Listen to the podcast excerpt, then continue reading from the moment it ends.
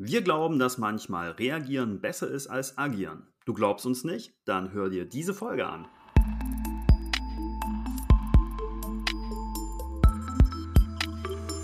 Andrena entwickelt. Der Podcast von Andrena Objects. Von EntwicklerInnen für EntwicklerInnen. Herzlich willkommen zu einer neuen Folge Andrena entwickelt. Hier ist wieder Max. Ich bin Softwareentwickler bei Andrena Objects und habe heute zum ersten Mal hier den Stefan, einen Agile Coach bei Andrena. Hallo Stefan. Vielen lieben Dank, Max. Ähm, danke, dass ich da sein darf. Ja, und ich möchte auch gleich schon äh, überleiten zu unserem heutigen inhaltlichen Gast, nämlich ähm, dem Marco. Und Marco, ähm, stell du dich doch vielleicht auch gleich mal ein bisschen vor. Wer bist du und warum haben wir bei dem Thema Reactive Programming gerade dich eingeladen? Ja, hallo, freut mich erstmal, dass ich hier sein darf und äh, über etwas sprechen, das mir tatsächlich sehr äh, viel Spaß macht und am Herzen liegt.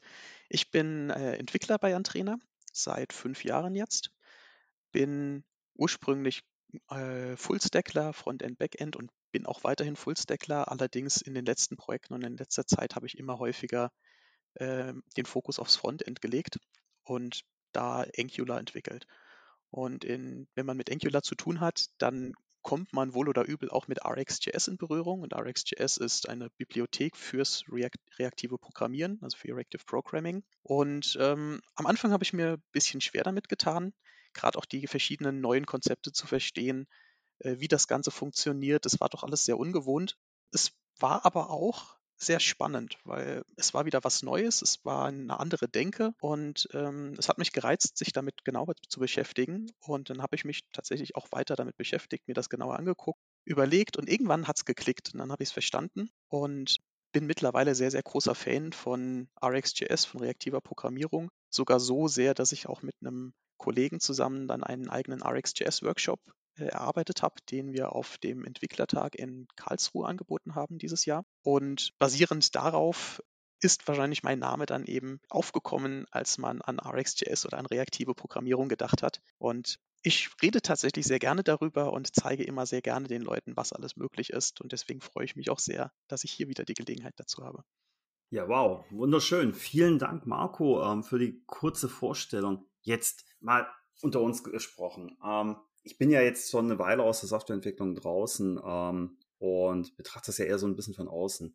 Kannst du vielleicht für jemanden wie mich in zwei einfachen Sätzen kurz erklären, welches Problem ich denn damit löse? Wir haben das Problem gerade im Frontend, also es betrifft eher weniger das Backend, sondern tatsächlich das Frontend, wo der Benutzer tatsächlich sitzt und mit der Seite interagiert, dass wir trotzdem nicht sämtliche Daten sofort zur Verfügung haben, sondern die erst durch Abfragen ans Backend erhalten. Trotzdem soll der Benutzer nicht vor einer eingefrorenen Seite sitzen, sondern er soll weiter mit der Seite interagieren können. Sobald ich meine Daten aber habe, die vom Backend als Antwort zurückgekommen sind, möchte ich sie sofort mitteilen, anzeigen, verarbeiten. Und das ist tatsächlich der Punkt, wo die reaktive Programmierung uns helfen kann, eben asynchron Daten anzufragen, aber dann, sobald sie da sind, sofort diese Daten zu verwenden und umzusetzen. Also ein flüssiges, modernes Feeling mit äh, einem, einem Softwareprodukt, so wie wir das ja auch haben wollen, wenn wir mit unserem Handy oder im Internet äh, am Computer arbeiten, dass wir einfach da diese Geschwindigkeit haben, dieses äh, ja, nahtlose Erlebnis haben. Ganz genau. So, solange ich auf irgendeine Aktion warte, möchte ich derweil schon etwas anderes tun können. Man kennt das, wenn man am PC sitzt und irgendwo läuft ein Ladebalken, dann klickt man trotzdem wild in der Gegend rum oder hämmert auf die Tastatur, einfach weil Nichtstun eine sehr schlechte User Experience ist. Und deswegen möchte man eben weiter die Möglichkeiten erhalten, dass man mit dem Rest der Anwendung weiterhin interagieren kann. Ich stelle ja immer bei, äh, wenn so ein Ladebalken kommt, meinen Mauszeiger auf den Punkt, wo der Ladebalken gerade ist und dann gucke ich nach fünf Minuten nochmal drauf, ob er sich überhaupt bewegt hat. Aber genau damit wir dieses Feeling nicht haben, dafür brauchen wir also Reactive.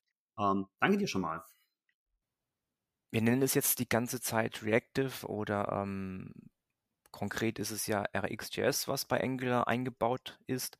Aber was ist denn da die Grundlage? Was steckt da dahinter? Das ist doch ein Paradigma, was sich von dem bisherigen Objektorientierten schon ein bisschen unterscheidet. Kannst du da etwas drauf eingehen, Marco? Die Idee ist, dass im Gegensatz zur imperativen Programmierung, bei der ich äh, immer aktiv Befehle ausgebe oder sage, jetzt muss das passieren, jetzt muss das passieren, als nächstes passiert das, ich tatsächlich, wie das Wort reaktiv eben schon sagt, eher reagiere. Natürlich habe ich weiterhin gewisse imperative Teile, also ich muss zum Beispiel trotzdem einen Ladevorgang irgendwie anstoßen, aber statt dass ich dann anschließend nach fünf Sekunden gucke, ob es jetzt fertig geladen hat, nach zehn Sekunden und dann irgendwas tue, reagiere ich anschließend nur noch auf das Ergebnis davon. Sobald das Ergebnis da ist, mache ich was. Und vielleicht verarbeite ich das Ergebnis weiter, passe es an, das Ganze dauert wieder eine gewisse Zeit und sobald dieser nächste Schritt fertig ist, reagiere ich eben wieder darauf. Das kann eben zum Beispiel heißen, wenn ich bestimmte Daten erst weit unten am Ende einer Methode benötige, dass ich diese Daten vielleicht trotzdem zu Beginn der Methode schon anfragen muss und weiterverarbeiten und so weiter, um sie dann am Ende der Methode verwenden zu können, weil sie eben tatsächlich asynchron kommen und daher explizit angefragt werden müssen, bevor sie verwendet werden können. Ist das äh, Reaktive denn nicht auch vergleichbar mit dem Funktionalen, was man von äh, Streams schon seit ein paar Jahren kennt? Es hat sehr große Ähnlichkeiten damit. Ich würde sagen, wer gerne mit Streams arbeitet oder Streams versteht, hat auf jeden Fall auch einen sehr großen Vorteil darin, reaktive Programmierung zu verstehen. Vieles, was man mit Streams macht, kann man auch mit äh, reaktiven Streams machen, mit asynchronen Streams, weil effektiv ist eine, ein, zum Beispiel ein RxJS Observable nichts anderes als so ein reaktiver Stream. Ich habe einen Stream an Daten, nur im Gegensatz zu den Streams, die man jetzt vielleicht von Java kennt, sind die Daten nicht schon sofort da. Wenn ich in Java einen Stream anlege, existieren die Daten auch schon zu diesem Zeitpunkt. Und sämtliche Daten, die in diesem Stream liegen, kann man sich einfach als Liste vorstellen und die Liste ist dann schon da. Wohingegen bei reaktiver Programmierung, wenn ich so einen asynchronen Stream habe, dann kann es auch sein, dass ich mehrere Daten habe, die aus diesem Stream herauspurzeln, aber die entstehen erst im Laufe der Zeit. Also vielleicht kommt jetzt schon mal ein Wert herausgefallen und nach zehn Sekunden kommt erst der nächste Wert und nach weiteren fünf Sekunden kommt der nächste Wert und das bringt dann die zusätzliche Komplexität mit ins Spiel, die man mit bedenken muss, wenn man mit den Daten arbeitet. Insbesondere, wenn man eben dann mehrere solcher asynchronen Streams noch miteinander kombinieren möchte, weil dadurch das Timing eben eine große Rolle spielt. Kann man da auch ähm, einen Vergleich ziehen zu, zu Futures oder bei JavaScript gab es ja auch schon immer die Promises? Im Vergleich zu Promises ist tatsächlich sehr gut möglich. Das, was man mit Promises tun kann, kann man mit Observables auch tun. Das, was ich mit Promises tun kann, kann ich damit auch tun, weil Promises sind ja effektiv auch für die asynchrone Behandlung von Daten da. Ich mache zum Beispiel einen HTTP-Request an mein Backend und muss dann warten, bis das Ergebnis da ist. Und sobald das Ergebnis geliefert wurde, kann ich mit meinem Callback, mit meinem Punkt Then arbeiten. Und genau das kann ich mit Observables auch tun. Observables können aber noch mehr. Ein Promise liefert mir genau einen Wert oder vielleicht auch keinen Wert, wenn er einen Fehler liefert. Aber das war's auch. Sobald der Wert geliefert wurde, ist das Promise fertig. Ein Observable kann mir beliebig viele Werte liefern. Ich kann Observables haben, die auch nur einen Wert liefern, wie zum Beispiel, wenn ich eben einen HTTP-Request sende, dann bekomme ich die Antwort oder einen Fehler und das war's. Ich kann aber auch ein Observable zum Beispiel selbst erzeugen, das mir immer den gerade eingeloggten Benutzernamen des Benutzers auf dieser Website liefert. Beispielsweise, wenn ich jetzt eine Website implementiere und dann habe ich dieses Observable und sobald der Nutzer sich ausloggt, kommt ein neuer Wert aus diesem Observable gepurzelt, zum Beispiel Anonymous. Und dann loggt sich der Benutzer wieder ein und dann kommt sofort, sobald er eingeloggt ist, ein neuer Wert rausgepurzelt. Und das kann ich mit Promises eben nicht umsetzen. Und das ist auch dann, äh, wie es bei Angular dann umgesetzt ist, oder? Dass du direkt an die UI äh, weiterreichen kannst.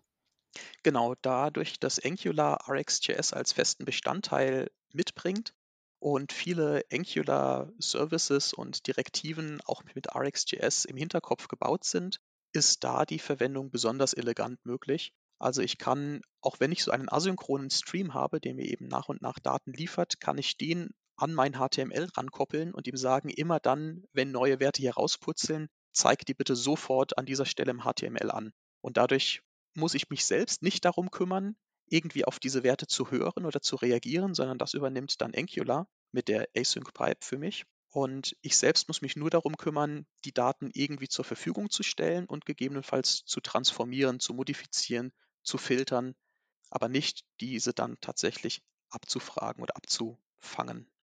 Das klingt jetzt nach Technologie, die auf jeder Webseite und in jedem Produkt heutzutage drin sein sollte. Es ist etwas, was es ja viel angenehmer macht.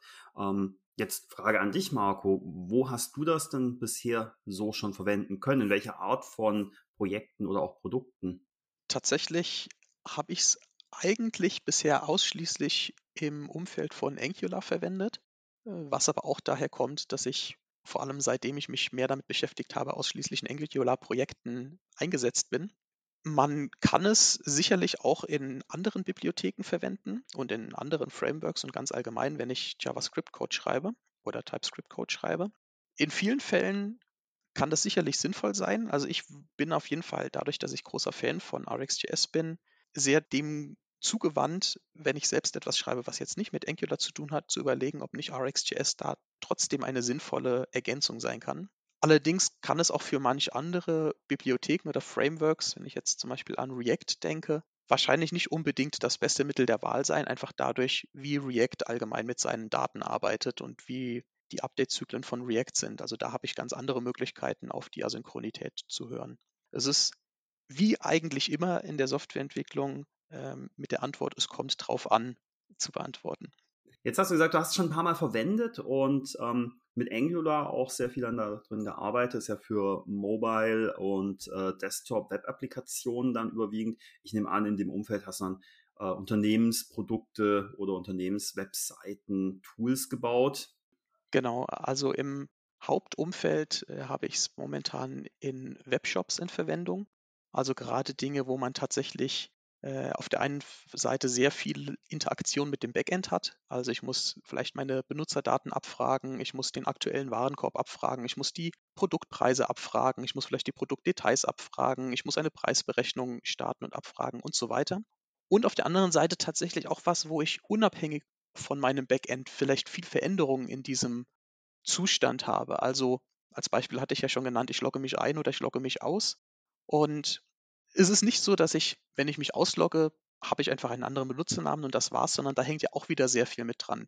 Wenn ich mich zum Beispiel einlogge, dann hat der eingeloggte Benutzer einen Warenkorb, der irgendwo gespeichert ist. Das heißt, ich muss auch diesen neuen Warenkorb abfragen. Ich muss also darauf reagieren, wenn der Benutzer sich ändert, dass ich auch den neuen Warenkorb abfrage. Und sobald der neue Warenkorb da ist, muss ich auch wieder darauf reagieren und vielleicht in meinem Warenkorb-Icon oben rechts am Rand die Anzahl der Produkte im Warenkorb korrekt darstellen.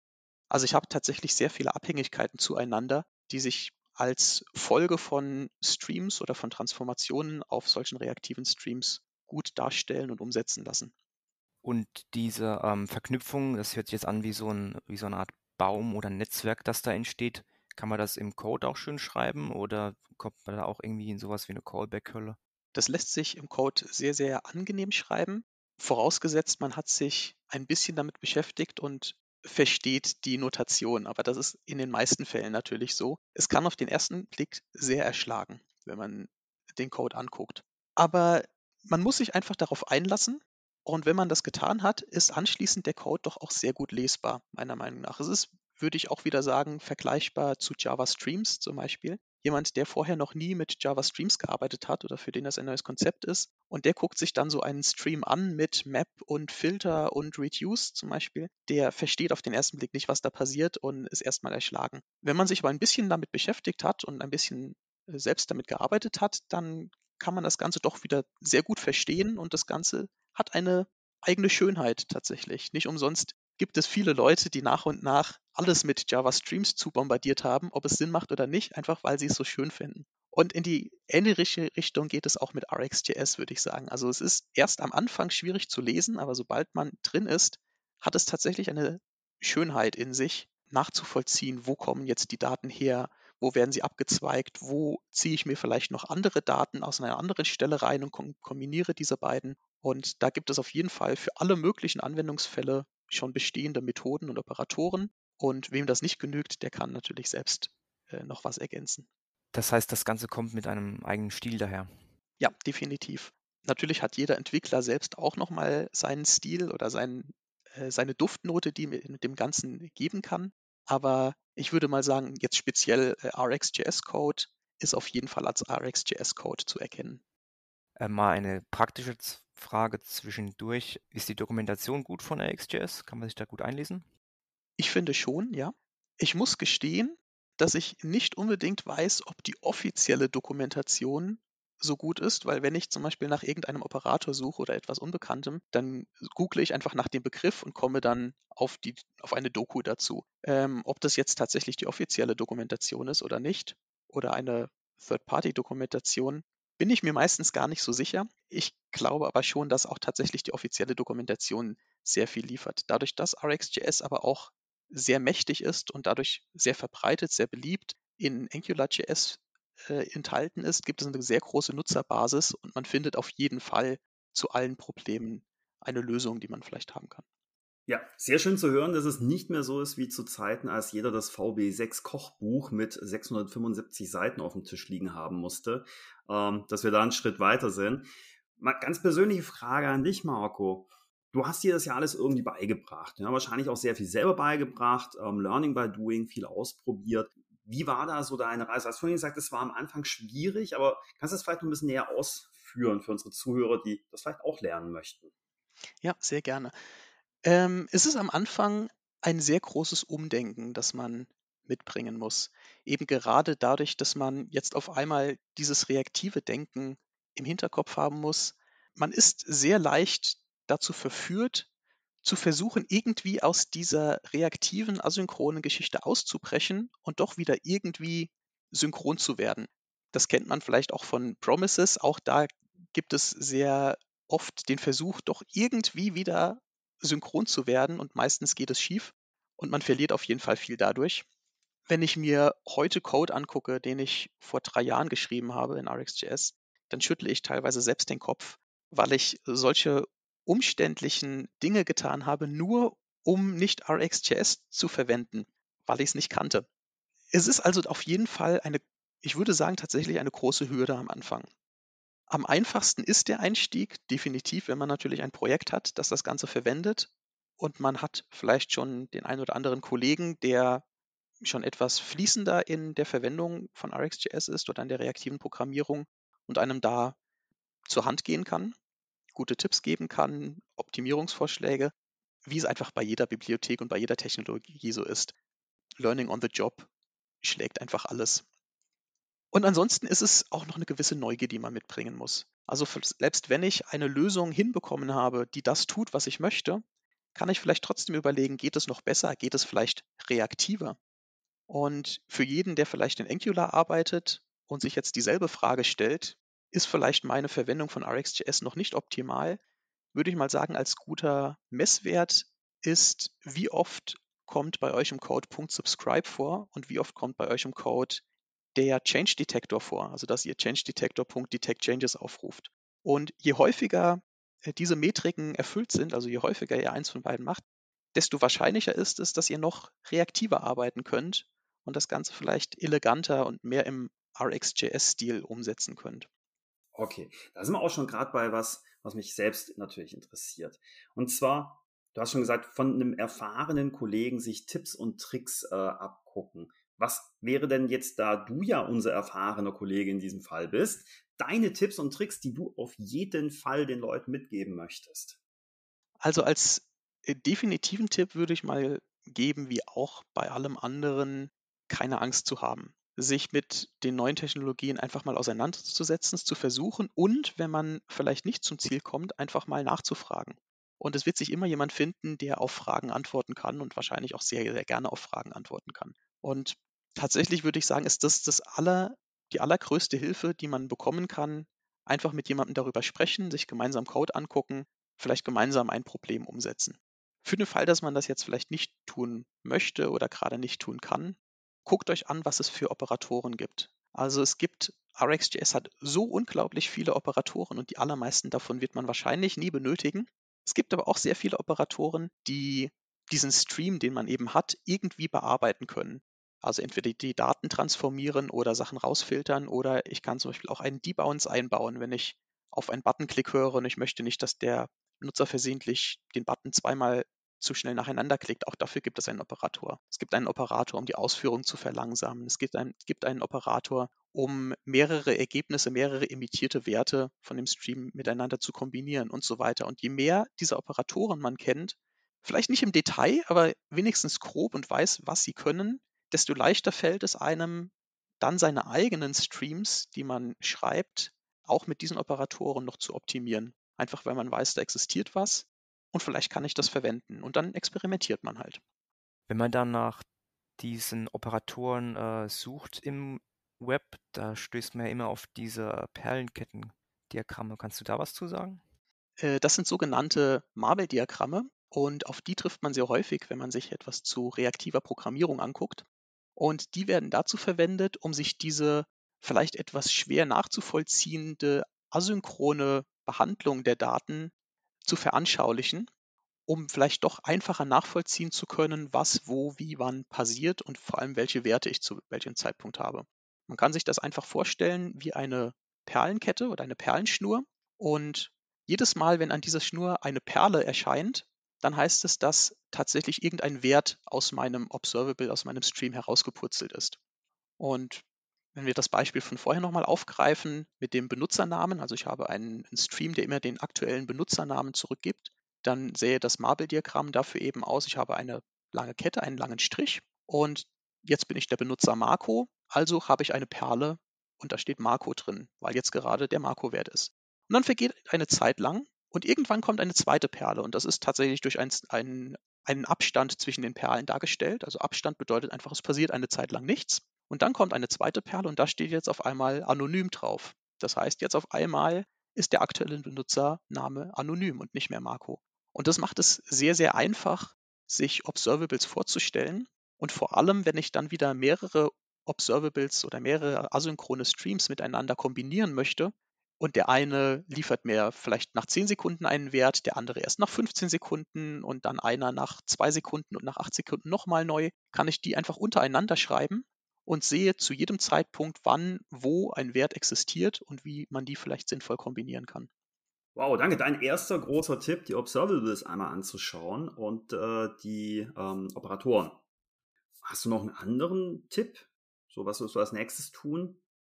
Ja, also es gibt, es gibt eine Website, da kann man sich diese verschiedenen Operatoren, die ich erwähnt habe, tatsächlich live angucken und damit herum experimentieren. Und da kann man sich viele dieser Operatoren tatsächlich angucken. Sieht zum Beispiel, es existiert ein SwitchMap. Und was macht jetzt SwitchMap? Und vor allem, was ist der Unterschied zwischen SwitchMap und ConcatMap? Und jetzt kann man anfangen, da lange zu erklären und zu theoretisieren.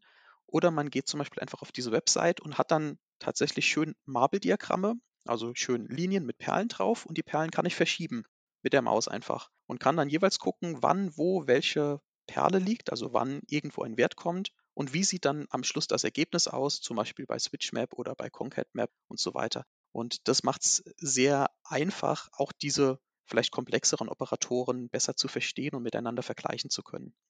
Marco, hast du für unsere Zuhörer dann vielleicht noch andere Tipps und Tricks oder einfach Dinge, auf die ich besonders achten sollte, wenn ich zum ersten Mal mit dem Thema in Berührung komme? Eine Sache, die gerne übersehen wird, ist, dass Observables im Gegensatz zu Promises, die man vielleicht eben schon kennt, lazy sind. Was bedeutet das? Das bedeutet, ich kann ein Observable konstruieren, kann darauf dann Transformationen anwenden, kann filtern, kann die Daten anpassen und so weiter. Aber solange ich nicht am Schluss tatsächlich sage, so und jetzt führt das Ding aus, also indem ich einen Punkt Subscribe an irgendeiner Stelle mache, wird er nichts tun. Es wird gar nichts passieren. Und das kann tatsächlich häufig zu Fehlern führen, wenn ich mir ein wunderbares Observable, einen wunderbaren Stream zusammenbastle, ausgehend von irgendwelchen Streams, an die ich rankomme, die liefern mir Daten, die Daten transformiere ich und so weiter. Und am Schluss passiert aber einfach gar nichts. Und jetzt möchte ich herausfinden, woran liegt das? Und dann baue ich vielleicht einfach Console-Logs ein, aber auch diese Console-Logs erscheinen einfach nirgends. Und dann ist ein Hinweis, guckt mal, ob ihr tatsächlich vielleicht irgendwo einen Punkt Subscribe vergessen habt. Weil solange man nicht subscribt, passiert nichts. Und solange nichts passiert, werden auch die Console-Logs nichts ausgeführt. Und das ist ein Fehler, den ich tatsächlich selbst schon das ein oder andere Mal begangen habe und der mir auch immer mal wieder bei Kollegen unter die Augen kommt, äh, wenn ich da um Hilfe gebeten werde. Meistens, es fehlt einfach nur ein Punkt Subscribe. oder die Anbindung an die UI mit der Async-Pipeline? Genau, die Anbindung an die UI über diese Async-Pipeline, die uns Angular zur Verfügung stellt, das ist auch ein implizites Subscribe. Also ich kann entweder selbst subscriben oder ich kann diese Async-Pipe verwenden und auch das führt letztlich intern ein Subscribe auf mein Observable durch. Okay, das klingt, als könnte man es damit echt gut nachvollziehen und äh, die ganzen Operatoren kennenlernen. Aber ich habe immer noch die Befürchtung mit diesem asynchronen dass es da gar nicht so einfach ist, äh, Tests für zu schreiben. Hast du da Erfahrungen gemacht? Tests sind tatsächlich auch ein Ding, die sich bei mir erst im Laufe der Zeit entwickelt haben, sodass ich mittlerweile sagen kann, ich fühle mich sehr sicher darin, Tests dafür zu schreiben. Früher war es wirklich herausfordernd. Aber auch das ist einfach wieder eine Gewohnheitssache und auch eine Sache des die richtigen Bibliotheken kennens. Ähm, es gibt tatsächlich passend zu diesen Marble-Diagrammen auch die Möglichkeit, Marble-Tests zu schreiben. Diese Möglichkeit gibt es für Jest, für Jasmine und wenn ich jetzt nicht RxJS verwende, sondern eine andere Bibliothek, zum Beispiel Directive Extensions für Java, wird es da sicherlich auch eine Bibliothek zu geben. Und die bieten mir die Möglichkeit, tatsächlich die ganzen Observables, die bei mir im Code vorkommen, als solche Marbles darzustellen also ich kann in meinem Code tatsächlich so eine Perlenschnur zusammenbauen und kann diese Perlenschnüre, bei denen ich jetzt eben genau weiß, weil ich sie hier zusammengebaut habe, wann wo Daten zurückkommen. Und ich kann auch überprüfen, dass das Ergebnis, was irgendwo am Schluss vielleicht herausputzeln soll, auch wieder zu den richtigen Zeitpunkten die richtigen Ergebnisse liefert. Und dadurch prüfe ich tatsächlich auch diesen gesamten Stream. Also ich überprüfe, wenn diese asynchronen Daten reinkommen, dann erwarte ich, dass diese asynchronen Daten rauskommen, inklusive eben tatsächlich der Validierung auf den Daten selbst. Also vielleicht habe ich hier eine ID, vielleicht hat hier das ein Bild, vielleicht ist hier das auf einmal groß geschrieben, als auch auf das Timing. Und das macht es sehr komfortabel, tatsächlich so etwas zu testen. Aber auch das ist am Anfang etwas ungewohnt und man sollte sich nicht sofort entmutigen lassen, wenn es nicht direkt so funktioniert, wie man vielleicht gedacht hat. Wenn ich an die an die ersten Tage von den Java-Streams oder den Java 8-Streams denke, mir fiel es da immer schwer, ähm, wenn es mal nicht auf Anhieb funktioniert und man macht doch mal einen Breakpoint, das eben zu debuggen, weil du machst einen Breakpoint an einer Stelle, wo einfach nur eine Instruktion steht, was dann irgendwann mal passiert, aber da es nicht imperativ ist, passiert es eben erst später. Ist das bei Observables ähnlich schwierig?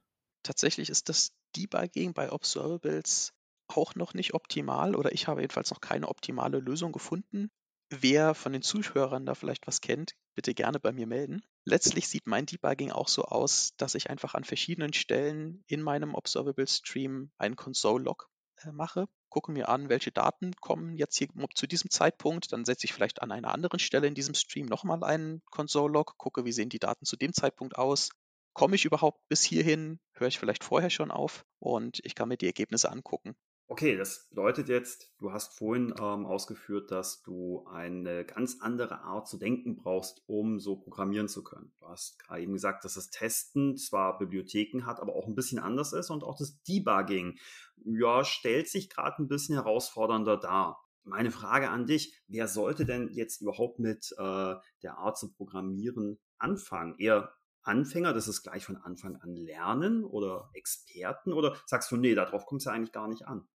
Ich denke tatsächlich, dass es gar nicht so sehr darauf ankommt. Als erfahrener Entwickler ist man vielleicht schneller dabei, sich auf neue Konzepte einzulassen, einfach weil man schon viele verschiedene andere Konzepte kennt und kann dann Vergleiche ziehen. Also wer zum Beispiel viel mit Java Streams gearbeitet hat oder mit C-Sharp Link Queues, der kommt auch in Observables in gewisser Weise schnell rein, weil er da Parallelitäten sieht. Wer allerdings neu ist in der Entwicklung, der hat dafür vielleicht noch einen ganz freien Kopf und kann sich direkt von Anfang an auf diese Art der Programmierung einlassen, ohne gehindert zu sein von seinen vielen Erfahrungen, die er erstmal hat in der normalen imperativen Programmierung. Wenn ich jetzt jahrelang imperativ programmiert habe, ist es natürlich eine große Umstellung und ähm, auch das mag dem einen oder anderen schwerer fallen, aus den gewohnten Mustern auszubrechen. Ich glaube, wichtig ist vor allem einfach, dass man den Sinn dahinter erkennt, was man tut also warum benutzt man hier überhaupt reaktive Programmierung? Warum benutze ich hier überhaupt äh, RxJS? Und spätestens, wenn man gesehen hat, wie schön das Ganze sein kann, wandelt es sich sogar irgendwann von einer mühseligen Pflicht, wie es viele vielleicht sehen, die neu mit Angular in Berührung kommen, zu einem Spaß, den man hat. Es hat dann ein bisschen was von einem, von einem Kreuzworträtsel. Also ich setze mich einfach dahin, ich weiß, das möchte ich erreichen und wie kann ich das jetzt hinbekommen durch Manipulation meiner Streams, um dann anschließend mein Ergebnis mit dem richtigen Timing und den richtigen Bedingungen zu erfüllen. Und wenn man es dann am Schluss geschafft hat, ist es noch ein umso schöneres Erfolgserlebnis. Und der Code sieht halt auch sehr schön aus, wobei das zugegeben Ansichtssache ist. Ich stelle mir gerade die Frage, wenn man jetzt nicht ein äh, neues Projekt startet mit Angular und gleich die Best Practices mit RxJS äh, umsetzt, sondern man hat schon irgendwie eine, eine Web-Applikation, da gibt es ein Frontend und das hat eben Angular, aber noch ohne oder wenig RxJS drin. Fällt es da leicht, irgendwie zeilenweise zu refactoren oder ähm, setze ich da eher grob an und äh, schreibt Teile neu? Hast du da Erfahrung gemacht? Ja, also zeilenweise ist schwierig, klassenweise oder wenn im Angular-Kontext komponentenweise ist tatsächlich sehr gut möglich. Jedenfalls meiner Erfahrung nach. Also ich habe tatsächlich schon einige Projekte gesehen, in denen RxJS nicht voll ausgereizt wurde, sondern eher stiefmütterlich behandelt und das dann anschließend aber nochmal umgebaut, refactored auf eine reaktivere Art der Ausführung gebracht. Und das ist tatsächlich sehr gut möglich. Ich kann mir einfach eine Komponente schnappen, in der ich vielleicht als den, den Change Detektor verwende, in der ich vielleicht drei Subscribes in meinem ng und init habe. Also als Indikator dafür, okay, an dieser Komponente könnte ich tatsächlich etwas optimieren, wenn wir uns an die Metrik von vorher erinnern. Und dann versuche ich diese Komponente einfach umzusetzen in einen reaktiveren Kontext. Und das kann ich machen, ohne irgendwelche anderen Komponenten anfassen zu müssen, ohne die verwendeten Services anfassen zu müssen, sondern ich kann tatsächlich isoliert diesen einen Bereich anfassen. Wie stehst du jetzt dazu, wenn ich sage, Mensch, das hat mich jetzt inspiriert, ja, Reactive habe ich davor dieser Folge noch nie gehört, möchte ich jetzt mal ausprobieren. Ähm, hast du so das Gefühl, dass man auf jeden Fall auch für dieses Feature ein Problem in seinem eigenen Projekt finden wird, auf das es passt? Ich zitiere von vorher, es kommt drauf an. ähm, ich glaube, es ist kein Allheilsmittel, und wer irgendein Feature als Allheilmittel anpreist, der lügt auf jeden Fall. Es ist aber auf jeden Fall wert, sich Gedanken darüber zu machen, ob es vielleicht tatsächlich einen Mehrwert liefern kann in der Anwendung. Und dann kommt es wirklich darauf an, was mache ich. Wenn ich eine reine Backend-Anwendung habe, ist es wahrscheinlich nicht so besonders notwendig. Gerade im Backend habe ich auch noch Multithreading oder kann ich jedenfalls Multithreading einbauen, wenn ich das möchte. Also diesen Aspekt des, ich möchte meine Anwendung nicht einfrieren lassen, solange irgendetwas Asynchrones passiert, den habe ich da einfach nicht. Wohingegen im Frontend in JavaScript habe ich kein Multithreading. Da bin ich auf so etwas in der Art angewiesen. Also das ist ein starkes Indiz dafür, dass man das vielleicht an der Stelle verwenden könnte. Aber auch im Backend kann es Sinn machen, das zu verwenden. Im Frontend kann es auch Sinn machen, es nicht zu verwenden. Das ist alles hier als individuell auf das Projekt und das Problem und das äh, Produkt angepasst. Ja, vielen lieben Dank, Marco. Ähm, ich glaube, wir sind auch schon am Ende von unserer Zeit angekommen für heute. Äh, super, dass du auch hier warst. Ich sehe das genauso wie du. Einfach mal ausprobieren, ähm, einfach mal machen, ist ein wahrscheinlich ein großer Spaß für Jung und Alt, wie man so schön sagt, und bietet uns ganz, ganz viele Möglichkeiten, tolle und wunderbare Produkte herzustellen, ähm, sei es ein Webshop oder sei es etwas völlig anderes. Max, hast du noch was, was wir unseren Hörern mitgeben wollen zum Abschluss? Dann von mir auch danke, Marco. Du hast ja im letzten Abschnitt nochmal gesagt, man kann es wirklich on the fly auch äh, dahin refactoren sozusagen, also keine Schmerzen und äh, kleine Schritte sind möglich.